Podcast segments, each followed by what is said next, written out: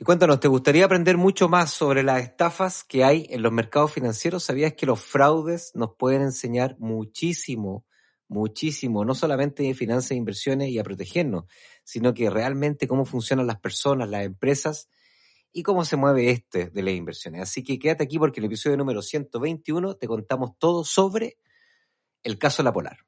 En el mundo de los inversionistas, el que más sabe sobrevive. Los inversionistas somos seres en constante transformación.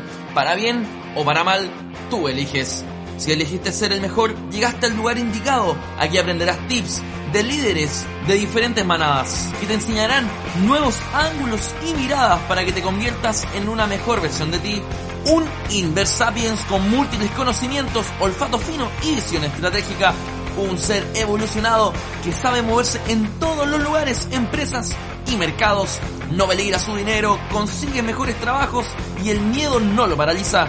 Bienvenidos a Inversapiens, todos somos inversionistas. Con ustedes, Nicolás, Magner y Carlos Escándar.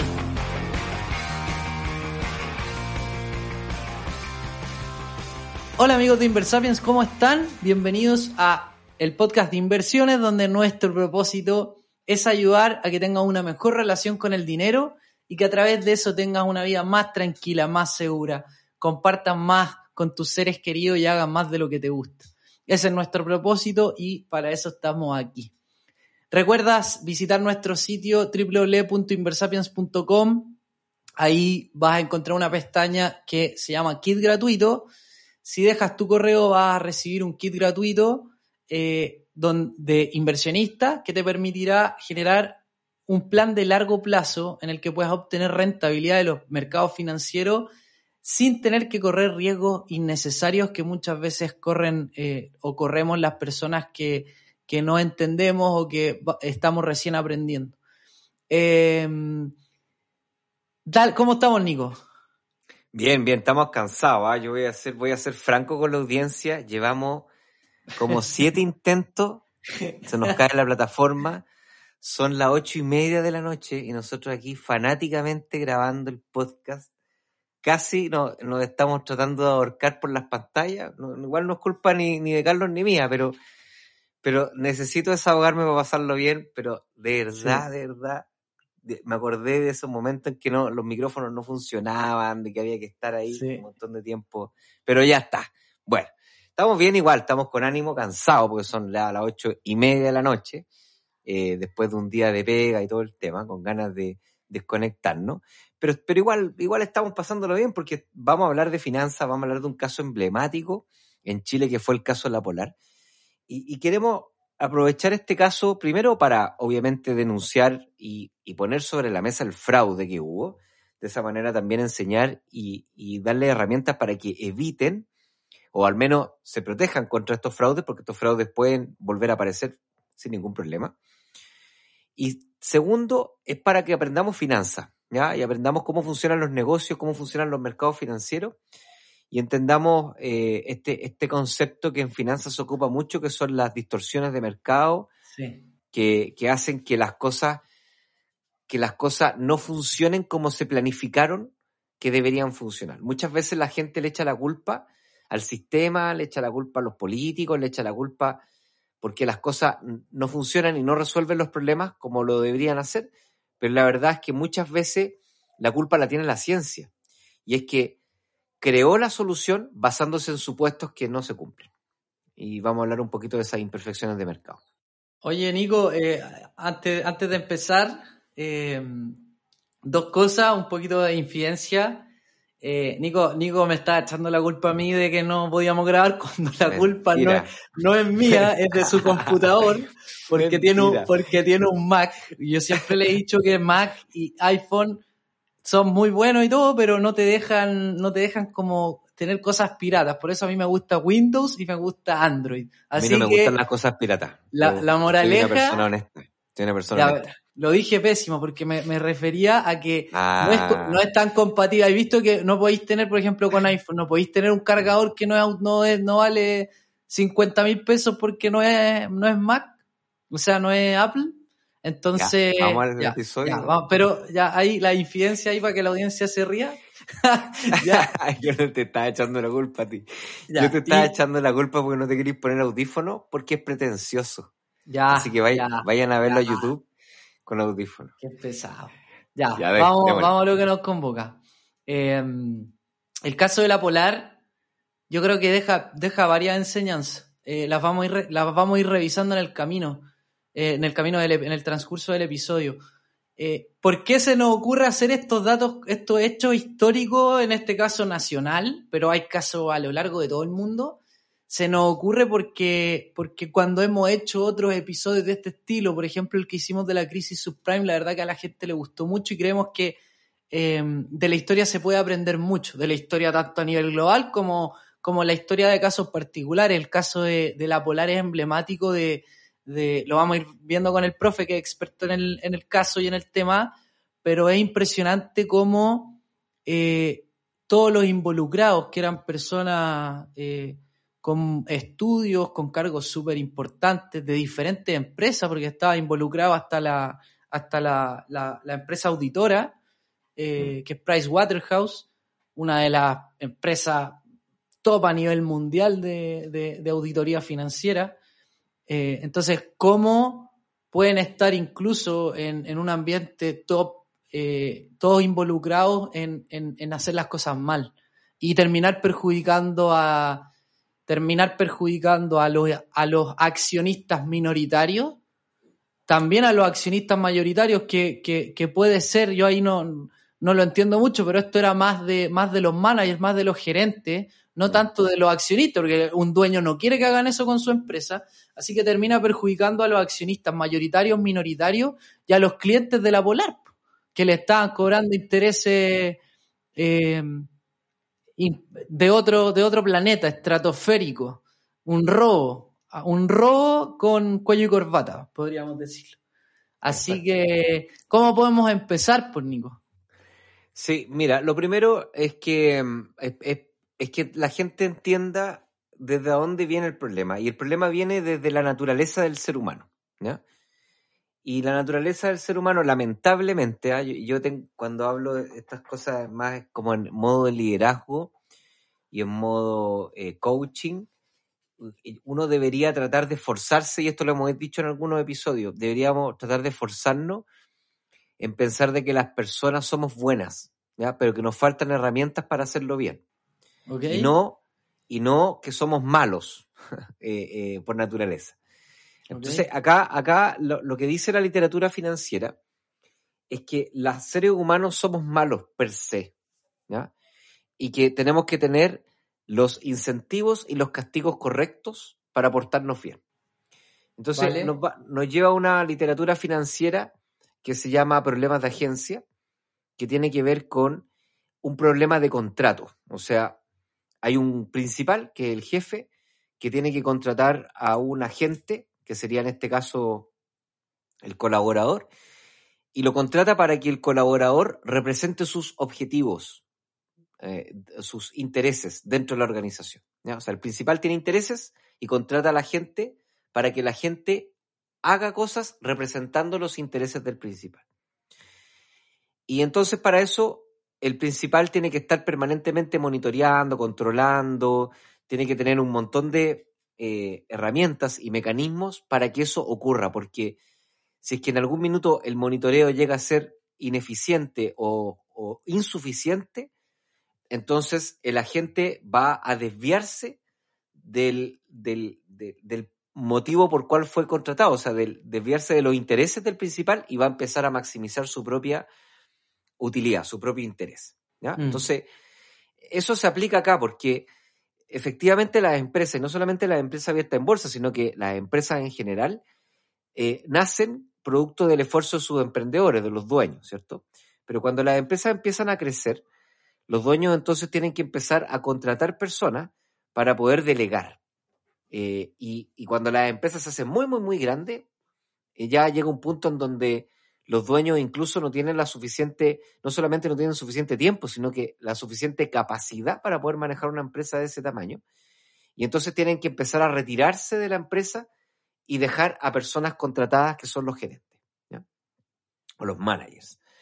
Y el mercado de capitales exige que además exista un gobierno corporativo, o sea que entre los dueños y los gerentes exista un cuerpo que se llama el directorio, que son personas eh, especialistas, ¿cierto? Muy, muy, eh, con mucha experiencia y muchos conocimientos que representan los intereses no solamente de los, del dueño, sino que además del resto de los dueños, porque hay que poner en contexto que las empresas que están abiertas en bolsa ya no tienen un dueño, un único dueño, sino que tienen miles y cientos de miles de dueños, eh, que son las personas que compran las acciones.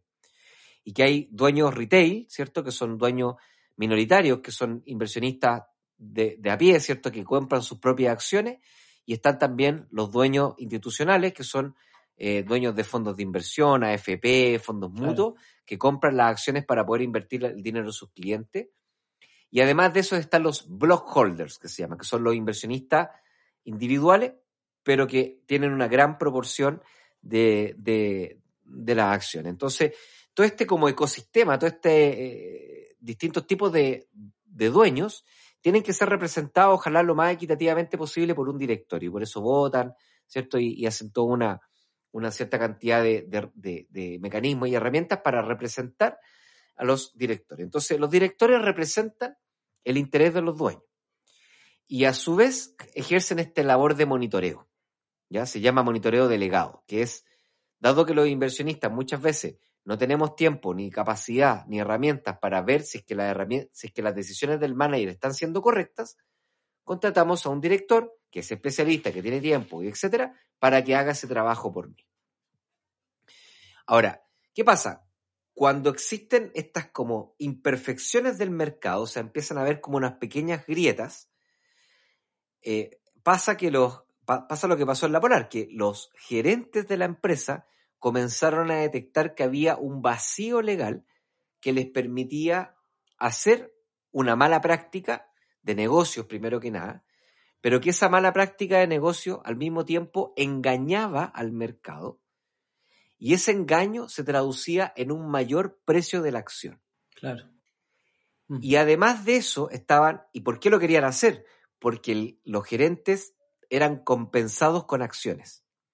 Entonces, claro. Entonces, en el fondo, se portaban mal porque fruto de ese mal comportamiento, el mercado era engañado Fruto de ese engaño, el precio subía y dado que el precio subía, entonces ellos eran dueños de algo más valioso cada vez. Claro. Hasta que llegó un punto en donde había que destapar la olla, porque las mentiras siempre se saben. ¿ya? Eh, en, en finanzas y en la vida siempre es igual. ¿eh? Las mentiras siempre terminan, terminan por reventar. Eh, se, se organizaron para que eso ocurriera y empezaron a hacer ventas escalonadas, ¿cierto? eh, de sus paquetes de accionarios, cosa que cuando esto estalló ellos ya habían no, sí. vendido todas sus acciones. Entonces, impresionante. Fue impresionante, claro. Sí. Oye, Nico, me, me, me, este tema es para hablar rato largo. Antes de meternos en el detalle de lo que pasó y lo que hicieron los gerentes, me gustaría enfocarme en varias cosas que decís tú, porque como inversionista, nosotros siempre recomendamos invertir en ETF, ¿cierto? Que cuando invertimos en ETF ya compramos muchas acciones y esa diversificación te protege de estos problemas de agencia que puedan haber en empresas particulares como el caso de la Polar. Pero eso no quita que sea súper importante tenerlo claro y saberlo y conocerlo. Entonces, hay cosas súper importantes que dijiste. Me gustaría partir con el tema de los, de los intereses. ¿Cómo poder tener incentivos adecuados que permitan que todos rememos para el mismo lado? Y la verdad que en, en el mundo corporativo, sobre todo en empresas que están abiertas en bolsa y que eh, tienen muchos gerentes, obviamente un gerente general, tienen un, varios dueños y tienen un directorio compuesto por varios directores, la verdad que se hace difícil. Por, por varias razones, quiero, quiero nombrar algunas. La primera es que se hacen directorios, ¿cierto? Se hacen directorios donde los gerentes van a mostrarle a los directores cómo van y hacia dónde quieren ir. Eh, obviamente que hay auditoría externa, etcétera, pero en general lo que muestran los gerentes son lo que hacen sus equipos de trabajo. Entonces, comillas, comillas, paréntesis, paréntesis, pueden maquillar un poquito la información. Maquillarla en un sentido no tan grave porque igual eh, eh, lo, que, lo que entregan de información tiene que estar acorde a lo que dice la contabilidad, que la contabilidad en las empresas que cotizan en bolsa es pública. Uno puede leer los estados financieros, las memorias, los balances de las empresas que cotizan en bolsa acá en Chile, no sé, el BCI, eh, la TAM, etcétera. Uno puede, tiene acceso a esos datos, ¿ya? Em, pero de igual manera, esta contabilidad que es comillas, comillas, exacta, se puede maquillar para mostrar lo que, lo que nosotros queremos mostrar. Pues si el gerente se va a vender donde el director a decirle que lo está haciendo bien y por lo tanto va a contarle las cosas que él quiere contarle y no va a contarle las cosas que no quiere contarle. Eso, ese es el primer punto. Para eso igual los directores se protegen, ¿cierto? Tienen estas empresas de auditorías contratadas, etcétera, eh, eh, y tienen sus, sus, propios consejos para protegerse de estas, de estas posibles malas prácticas. Pero además hay un tema muy importante. Son los incentivos naturales que tienen los gerentes o los, y los dueños, ¿cierto? Y los colaboradores, pero centrémonos en los dueños y en los gerentes. Los dueños son dueños de la empresa, valga la redundancia, entonces quieren que los beneficios se maximicen en el largo plazo, quieren tener un proyecto sustentable en el tiempo, Y van a hacer toda la estrategia para que eso pase, mientras que los gerentes en promedio, los gerentes generales en promedio, Nico, no deben durar más de dos años.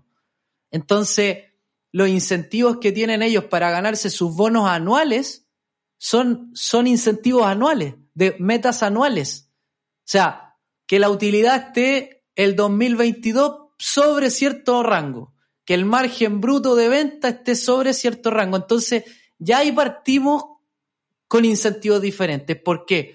Porque el gerente general se quiere ganar el bono, mientras que el dueño quiere que la acción crezca en el largo plazo. Entonces, de repente, el gerente puede tomar decisiones que maximicen el valor del año de la empresa, pero no así su valor de largo plazo. Entonces, los problemas de agencia, eh, como que vienen desde la, como tú dijiste, pues, Nico, desde la naturaleza humana. Y es súper interesante, porque es normal siendo colaborador, cliente, proveedor, dueño, eh, accionista, director, todos tenemos incentivos particulares naturales y es, importante identificarlo y tratar dentro de lo posible de alinearlos hacia un objetivo común, pero a veces eso no pasa en la realidad. Em, no sé, ¿qué, ¿qué, opináis de eso, Nico? Que es, bien interesante. Sí, sí. Estoy, a ver, esto que tú habláis de presentar lo que les conviene, eso se conoce como management earnings y es una práctica muy común. ¿ah? uno del ejemplo más, más, más, pragmático es que las malas noticias que ocurren el 15 de diciembre, ponte tú, generalmente son medias pospuestas para informarse como en enero, para que queden el resultado del próximo año. Y así cerrar el, el, resultado con la mejor forma para los bonos y para todas estas cosas. Y, eso, y eso es legal, entre comillas. O sea, el mercado sabe que hay cierto grado de, de maquillaje, ¿cachai? Como para salir bien. Eso es lo primero.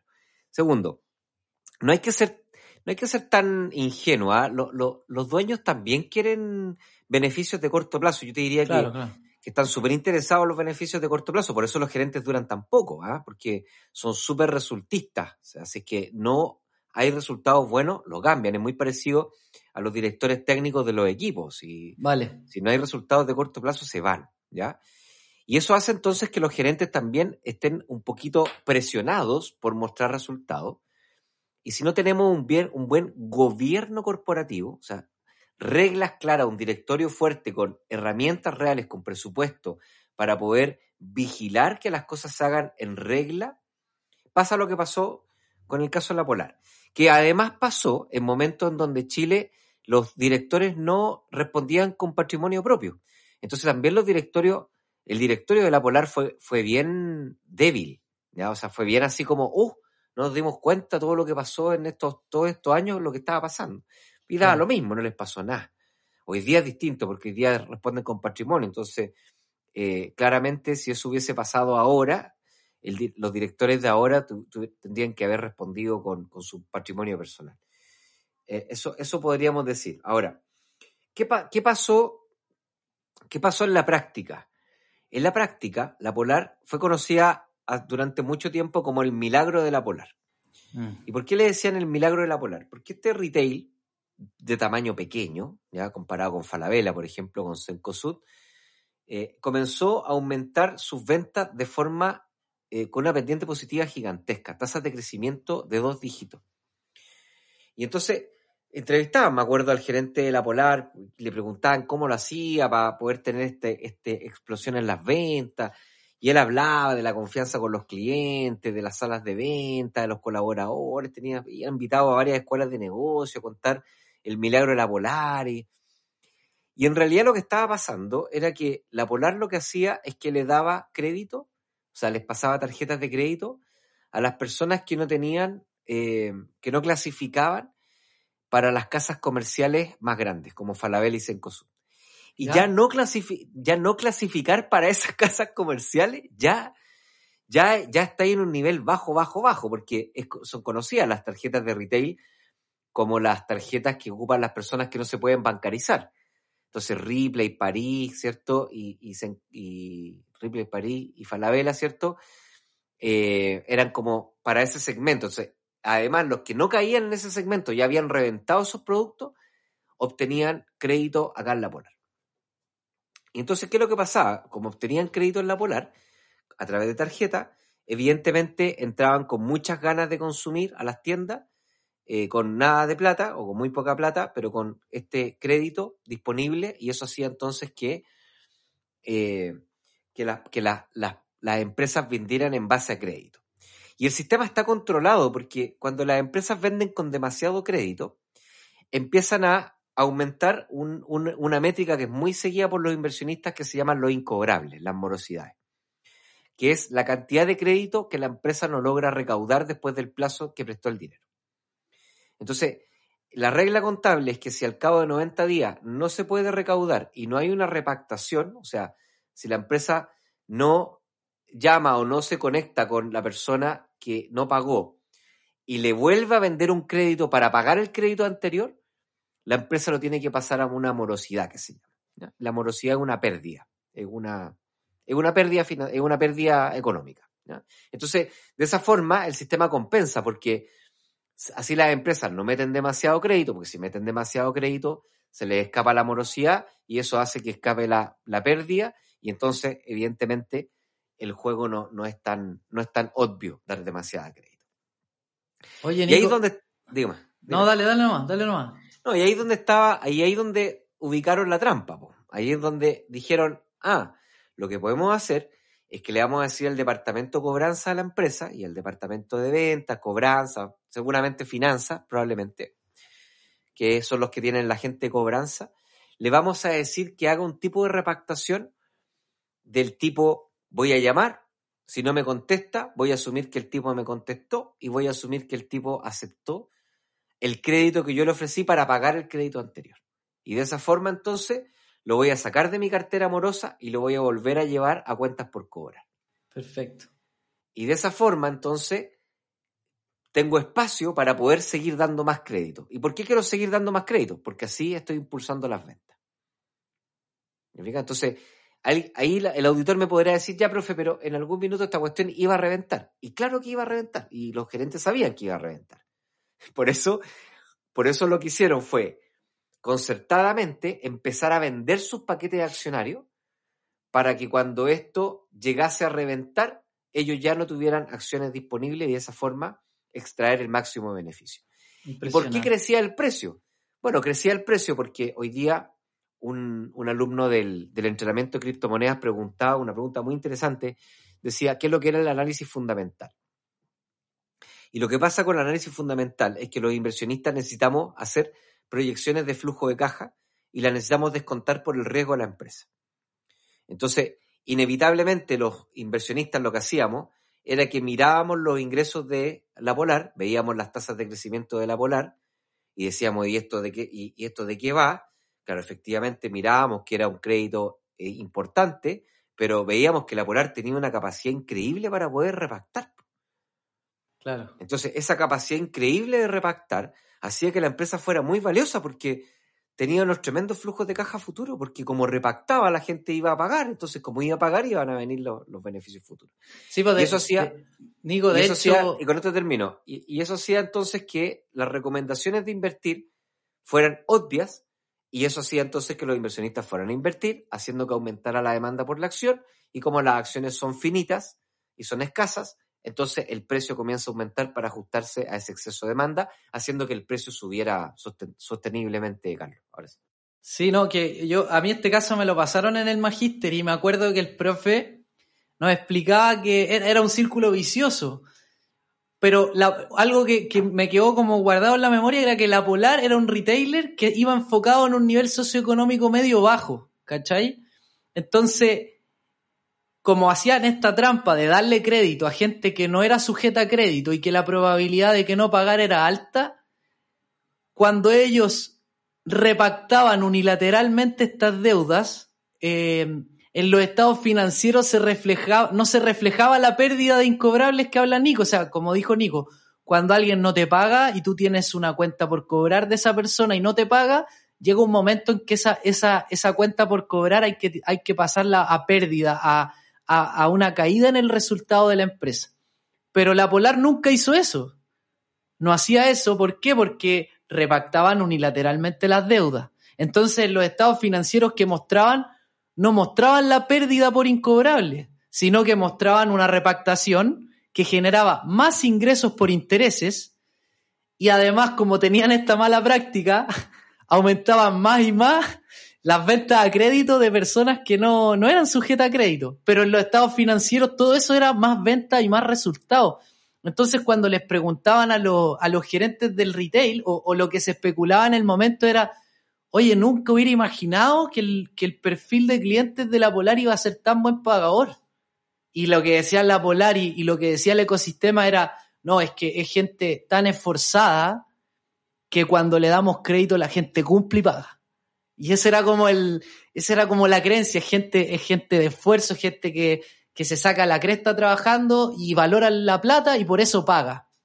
Eso era lo que se analizaba de leer los estados financieros de la Polar y eso hacía que, que, que fuera súper atractivo para los inversionistas este cambio como de, de, de, comportamiento de pago que estaba generando la Polar en, en, en, la, en, la, en las personas. Y eso hizo que el, que el precio subiera y subiera. Eh, Nico, a mí eh, tengo acá el precio de la Polar, pero para que la gente entienda, em, el año el año, no, el año, el a año a 10.000, a 10 No, yo lo tengo aquí a 3.000. ¿Puede ser? A ver, déjame mirar. En, en, invest en investing.com, antes de la caída brutal, está a 3.100 más o menos el, en noviembre del 2010. ¿Ya?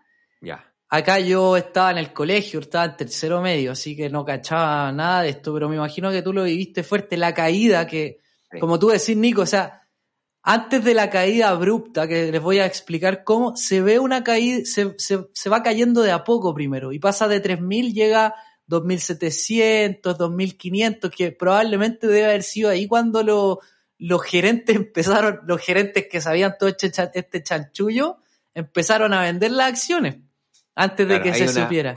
Hay una, de hecho, hay una, está la caída, está la caída de la, de la, está, hay una caída acá en, en la crisis subprime, ya había, ya había, habido una, ya había habido un ajuste y llegó a los 3.100 efectivamente, y después se pega una caída que llega en pocos días eh, y termina costando en promedio 100, 200 pesos, algo así, 300 pesos, 200 pesos más o menos. Claro Impresionante. Eh, la, la, la 200 pesos más o menos. Entonces, claro. Entonces, ¿qué es lo que pasa? Lo que pasa es que eh, de, de un momento a otro, el directorio se da cuenta de que las repactaciones que estaban haciendo eran repactaciones unilaterales. Primero. Y segundo, se dan cuenta de que esas repactaciones unilaterales son ilegales. O sea, todo lo que habían puesto ahí en los estados de resultado en realidad eh, había, que, había que transparentarlo y porque todas estas gestiones que se habían hecho se habían hecho de forma unilateral. O sea, básicamente hacían como que llamaban, hacían como que le contestaban y firmaban ahí que efectivamente la persona aceptaba la reprogramación de la deuda, bla, bla, bla, bla, bla, bla.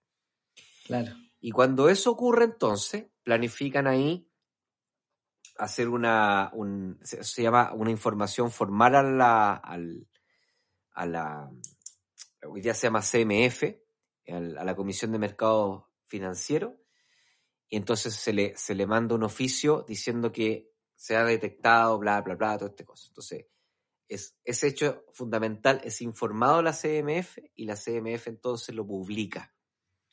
Y cuando sale esto publicado, entonces hay una especie como de estampida financiera local. Ah, Esto, pasó en Chile, no, pues no, no arrastró, no arrastró a ningún otro mercado, nosotros somos un mercado chiquitito.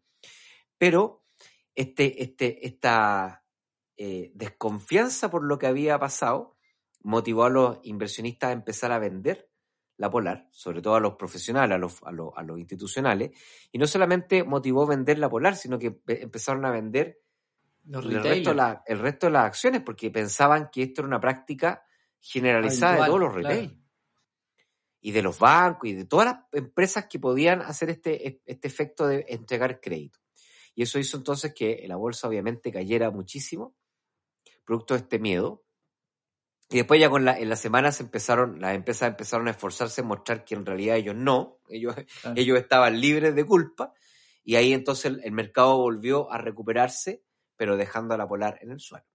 Sí. Eh, Ni- Nico, eh, como, como dato interesante de lo que estamos hablando, también es importante entender que cuando una empresa cotiza en bolsa, sus estados financieros son públicos. Y para poder publicarlos se requiere de una auditoría, donde obviamente uno tiene que pagarle a un auditor, eh, que en este caso fue Price Waterhouse, uno de, los, de las empresas de auditoría más connotadas del mundo. Y acá viene otra mala práctica que, que, que es un poco más de lo mismo los problemas de agencia. Imagínense que el gerente general o los gerentes, los gerentes importantes de la empresa en la época, que sabían lo que estaban haciendo, cuando toca auditar y viene el proveedor, que es esta empresa Pricewaterhouse con sus auditores, ¿cómo, ¿qué hacen? Primero lo atienden extraordinario. Me, estoy como poniendo en el caso, pero lo atienden bien, se hacen amigos, eh, le ocultan cosas, le dicen otras cosas, hasta que lo hacen parte del chanchullo. Entonces, termina ocurriendo que el auditor que está contratado para, para hacer un trabajo que es poder transparentar que las cosas se están haciendo de una manera legal, con buenas prácticas, termina siendo parte del problema. Y eso, eso es peor para todos, porque como los estados financieros luego son auditados por esta empresa de auditoría y son presentados en la memoria con, con, la certificación de este proveedor, más confianza le da al a los accionistas, a los directores y al ecosistema que dicen, oye, ya mira, además de que, además, además de que, de que la Polar ha cambiado el comportamiento de pago de sus clientes, que son los mejores pagadores de la historia, además tenemos la certificación de una de las empresas de auditoría más grandes del mundo que dicen que la Polar tiene muy buenas prácticas o que lo hace, lo hace como corresponde. Entonces, es complicado, ¿cierto? Cuando se dan estas cosas.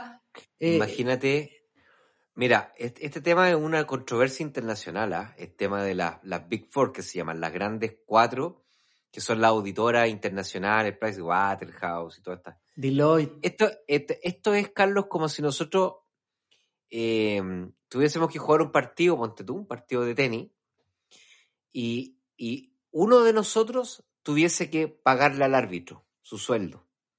Claro. Sea, eh, de verdad que es- esto es un problema grave ¿ah? y esto es mundial, ¿ah? no es de Chile. O sea, una de las grandes críticas que tiene el sistema financiero que no ha podido resolver es que las mismas empresas le pagan a la auditoría, a las Claro. auditores.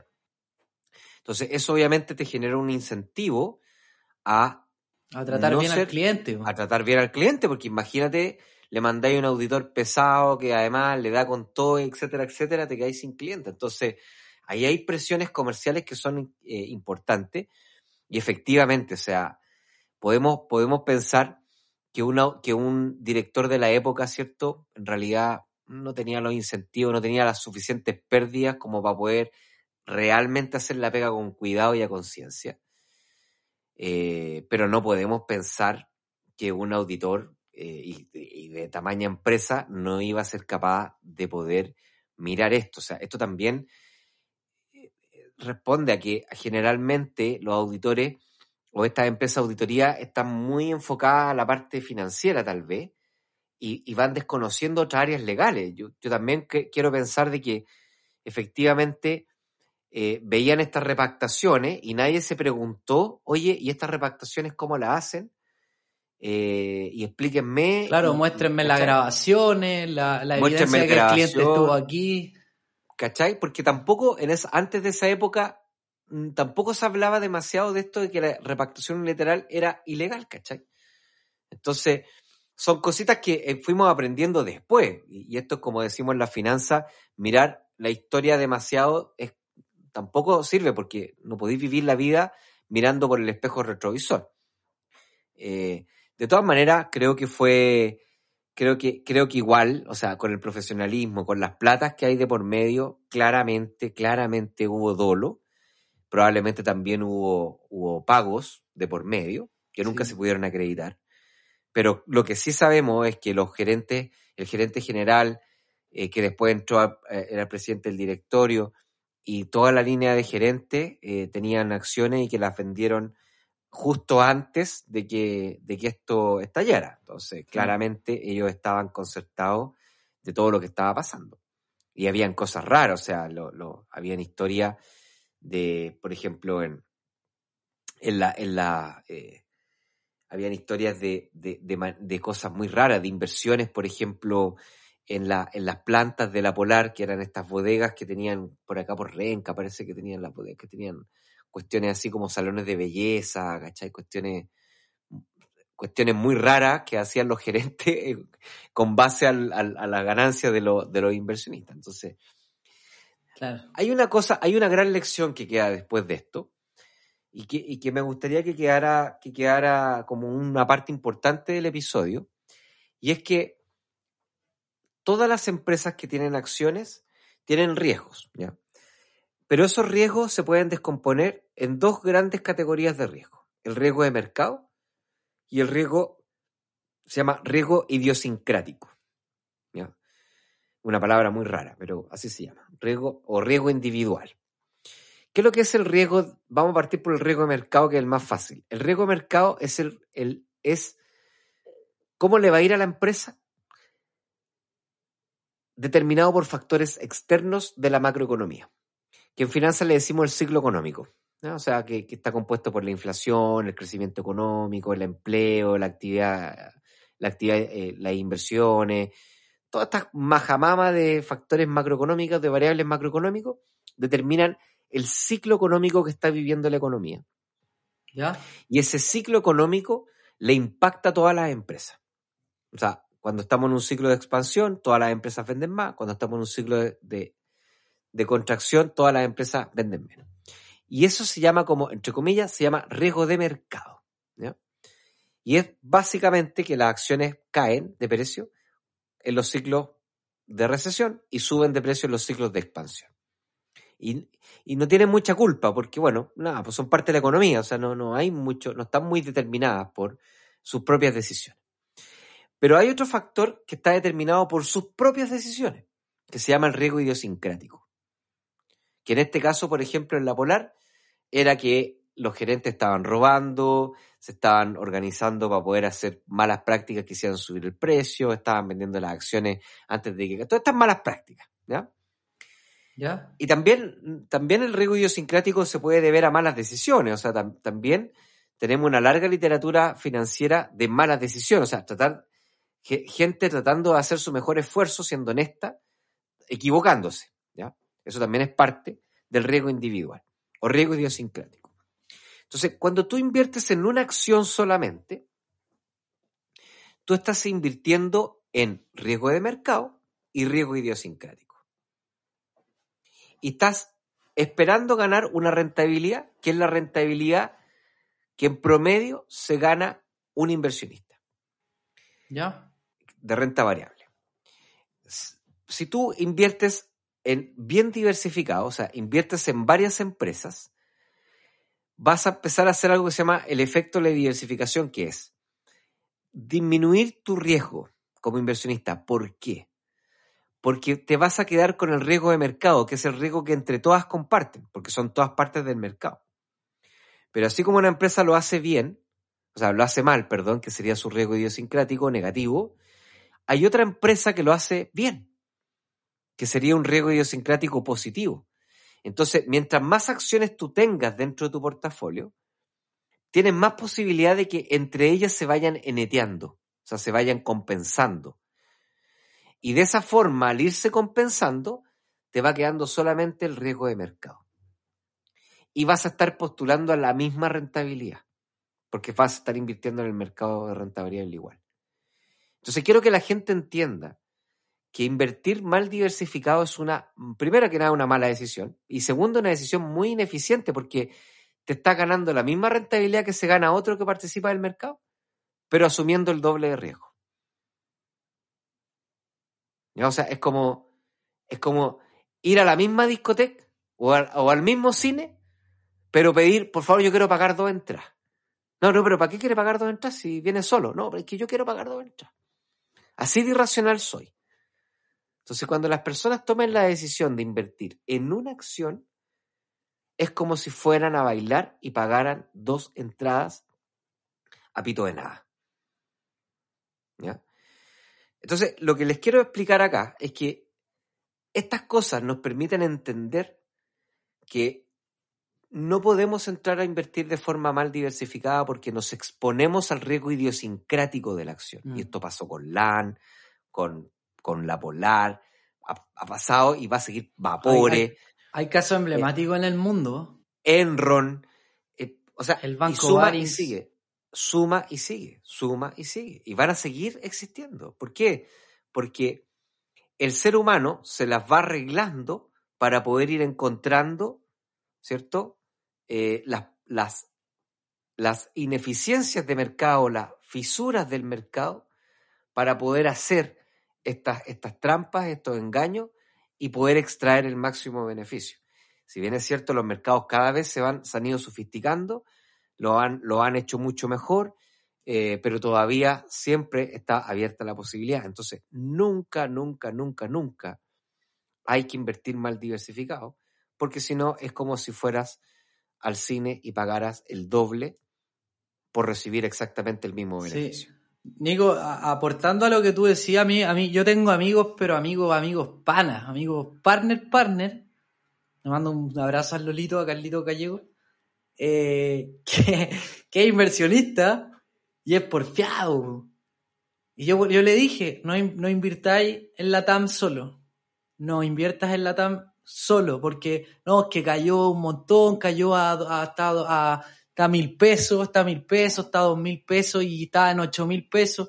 Carlos, estáis corriendo un riesgo innecesario. Si no lo digo yo, lo dicen las matemáticas, es la teoría de las finanzas puras, es por lo que, por lo que Markowitz se ganó un premio Nobel con su teoría de portafolio. Es matemática pura. Si compras la TAM solo, solamente ese papel, va a correr un riesgo innecesario y no te lo digo yo, te lo dice la matemática y la teoría de las finanzas.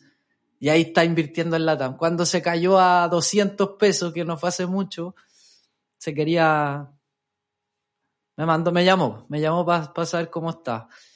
Y, y, es impresionante lo porfiados que pueden llegar a ser los inversionistas y me, y me, y me incluyo, Nico, porque yo cuando invertí en acciones el 2018, 2019, cuando vino el, la crisis social, yo decía, no, si yo con estas tres acciones, yo le voy a ganar a Lipsa. No, si yo, estas son las tres que le van a ganar a Lipsa.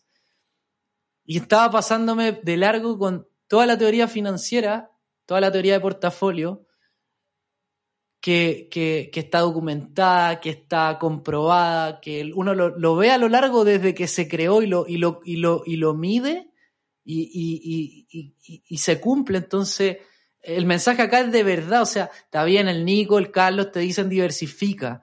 Ya, pero es que, pero si te entra el bichito, no, si yo lo voy a ganar al, al mercado igual con estas tres acciones porque las conozco, yo te digo así, pero no seas porfiado. O no seas porfiada. Si por algo te lo estamos diciendo que la teoría financiera en ese sentido eh, está muy buena. Hay que diversificar. Oye, Nico, para ir terminando, no, no sé si tú sabí, y te pregunto yo, yo no sé, pero si supiste si hubo pena de cárcel o qué, o qué, o qué problemas tuvo. Yo, yo sé que Price, Price Waterhouse, que es la auditora, está demandada por, por la AFP por mucha plata. O sea, hasta no hace mucho me acuerdo una noticia que decía una persona importante de Price que decía, si nos hacen pagar esa deuda de una, no, no, no podemos existir. O sea, nos, les pedimos ayuda para pagar lo que, lo que tenemos que pagar, pero, pero no vamos a poder de la manera en que lo están solicitando. Exactamente. Eh, pero, pero no sé, los gerentes creo que no, no, no tuvieron cárcel. No. Tuvieron penas de plata probablemente, o sea, alguna hay o de plata. Eh, eh, hay, hay dos, dos cosas aquí. La primera es que en esa época no había demasiado, hoy día está mucho más robusto las penas por, por fraude al mercado de capitales eh, que en esa época. Entonces no había mucho, mucha herramienta penal como para poder perseguir eh, estos temas civiles, ¿ya? Lo que sí hubo eh, y, funciona bastante bien en finanzas se llama algo que se llama el career concerns, que es como, es como tu, tu preocupación por tu carrera, y efectivamente las personas que vivieron esto, o sea, los, gerentes que estuvieron involucrados, eh, desaparecieron, o sea, absolutamente pringados y nunca más volvieron a trabajar hasta donde yo he sabido en, cargos que sean similares, ¿ya? Se fueron con hartas lucas igual con la venta de Sí, pero... Sí, no, yo estoy de acuerdo. Yo, en lo personal, eh, no sé, no sé qué tan buen negocio habrán hecho, pero, pero bueno, así fue. Eh, Ahora, lo otro que es importante es que, y esto es un gran debate también, es too big to fail, que se llama. ¿Qué tan grande eres como para dejarte caer? Demasiado grande para dejarte caer. Too big to fail. Demasiado grande para caer. Esa es la, traducción.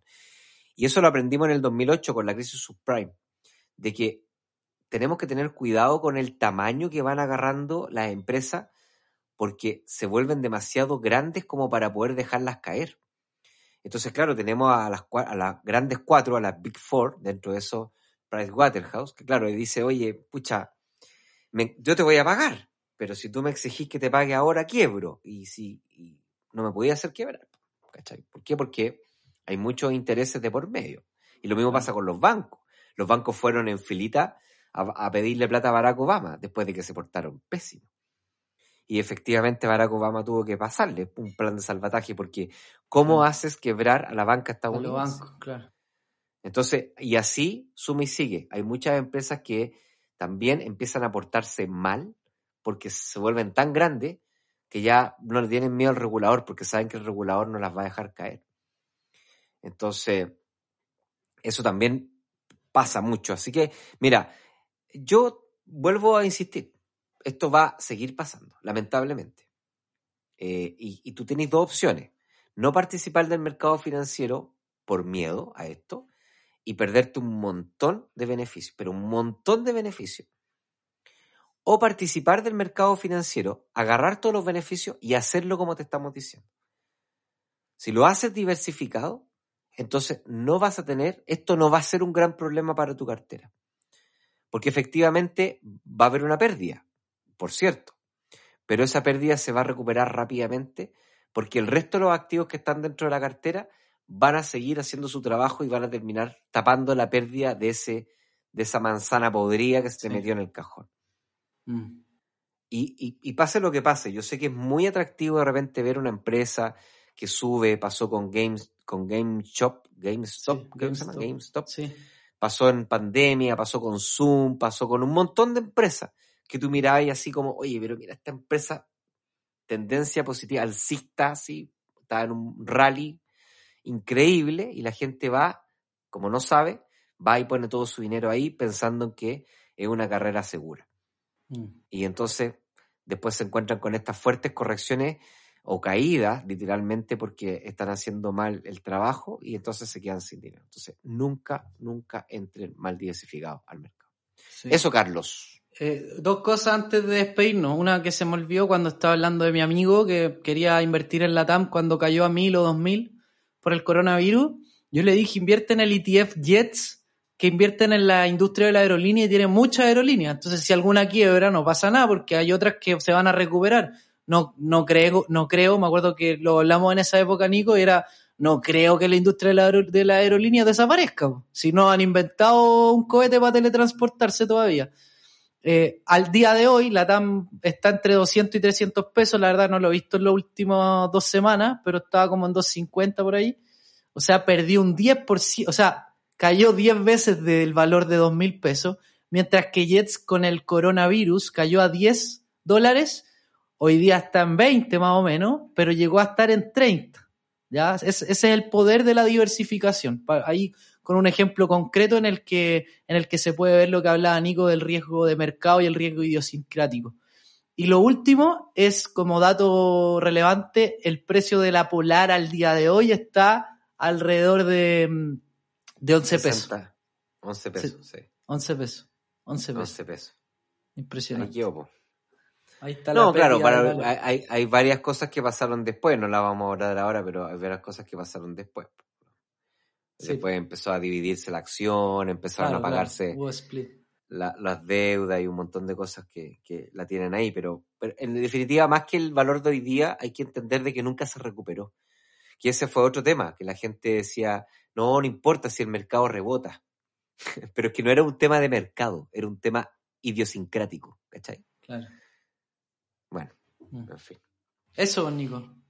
Listo, pues estamos, yo creo que cumplimos, yo estoy contento, ojalá que esto haya sido un episodio entretenido y por sobre todo eh, educador y que de verdad, de verdad se tatúen la palabra ahí diversificación porque hay algo que yo digo siempre en clase. Saltar de un avión es muy parecido a invertir en la bolsa, o sea, tiene la misma adrenalina que invertir en la bolsa, pero invertir mal diversificado es como saltar de un avión sin paracaídas Sin paracaídas. Está bueno, bueno. es así, es, es así de tonto. O sea, es como, bueno, o sea, podéis tomar riesgo, toma riesgo. Si te gusta la adrenalina, disfrútala. Pero trata de, trata de cuidarte para que la podáis seguir disfrutando, porque si no, es como saltar sin paracaídas. Ya, listo. ¿Estamos entonces? Listo, estamos. Listo. Un abrazo Ya, a todos. Que le vaya muy bien a todos y nos vemos. Recuerden, cinco estrellas en, en iTunes, cinco estrellas también en Spotify. Ahí es la forma que tienen para poder ayudarnos a que más nos escuchen. Y nada más que mandarle un tremendo abrazo a todos, desearle una linda semana. Cuídense mucho y nos vemos la próxima semana en un nuevo episodio de tu podcast de inversiones favorito llamado Inversapiens. Nos vemos, chao. Esperamos que este episodio te haya entregado el conocimiento para estar un paso más cerca de ser una mejor versión de ti. No te olvides compartir, comentar, déjanos tu valoración y ayúdanos a conectar con más inversionistas. Un gran abrazo y nos escuchamos la próxima semana en un nuevo capítulo. Pasa a la acción, aplica lo que aprendiste y conviértete en un Inversapiens.